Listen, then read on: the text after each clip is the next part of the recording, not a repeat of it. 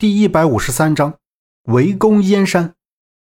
孙大脚看见信南庸，赶紧行礼，喊了声帮主。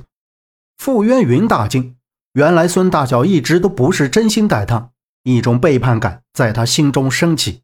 傅渊云苦笑一声，质问道：“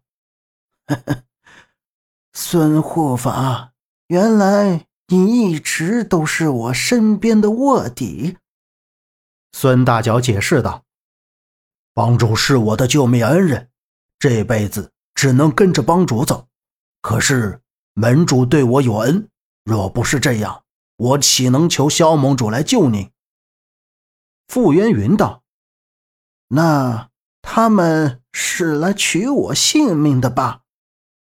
萧平浪道：“若不是看在孙大哥的面子上，我定会取你性命。实话告诉你。”你练的一线内功是假的，是我胡乱写的，目的就是让你走火入魔。我不信，我已经练到了第五层，我马上就要练成神功了。傅渊云听到萧平浪的话，立刻陷入了癫狂。他无神的摇摇头，目光空洞，似乎萧平浪的话对他的打击不小。他此刻显得特别无助，嘴里说着：“不可能，不可能。”正说着，傅渊云脸色一变，胸口胀疼，脸上一会儿青一会儿紫，整个人开始胡乱着使着内力，面目也变得狰狞，像是魔鬼，失去了理智。萧平浪喊道：“他走火入魔，内力反噬，快闪开！”众人赶快闪开。萧平浪纵身一跃，到了傅渊云的面前。傅渊云杀红了脸，张开大口，双手便向萧平浪打来。萧平浪一手抓住他，另一只手死死地钳住傅渊云，使出易筋经的内功，将傅渊云的武功尽数化解。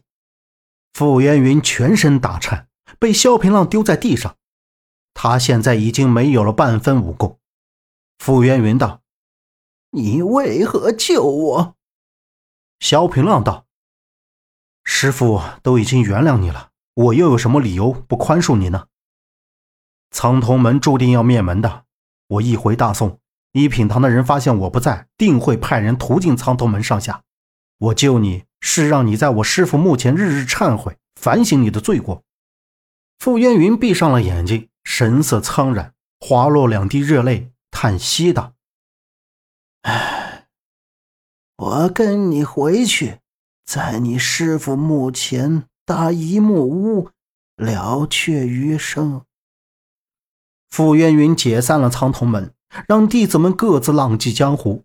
他跟着萧平浪一行人驾马返回大宋。苍小木和苦乐药两人在半路上和萧平浪分手，两个人要赶回临安。信南庸要回嘉兴参加花子帮的大会。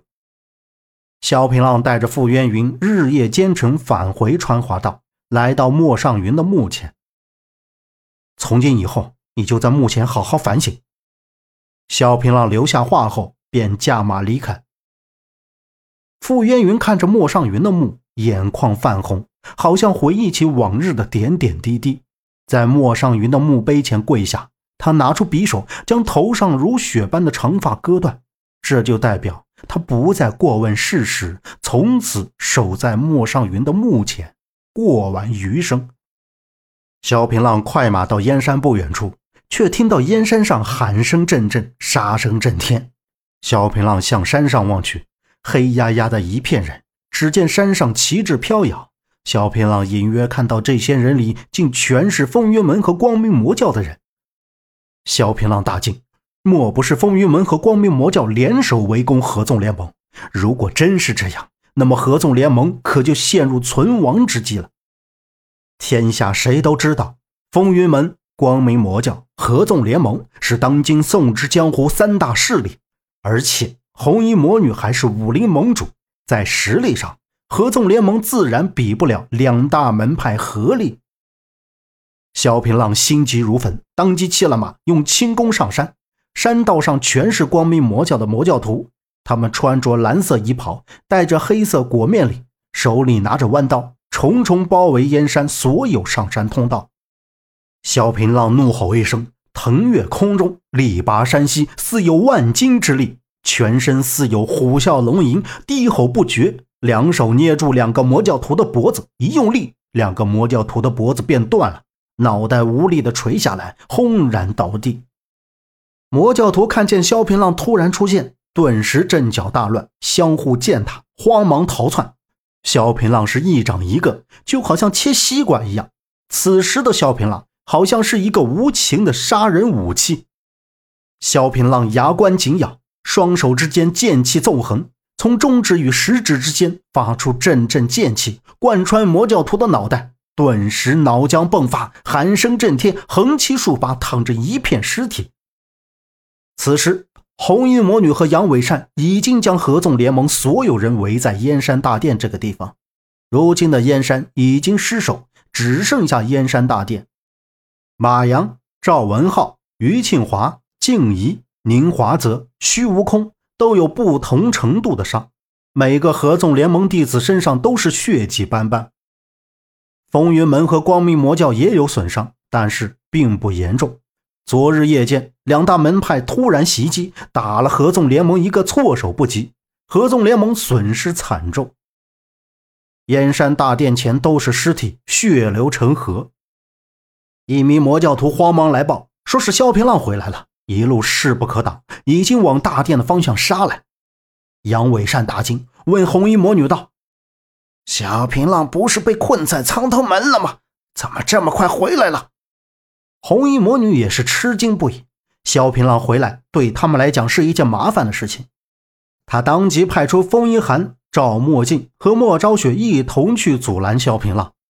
红衣魔女道：“趁萧平浪还没来。”我们得赶紧拿下燕山大殿，杀了里面的人。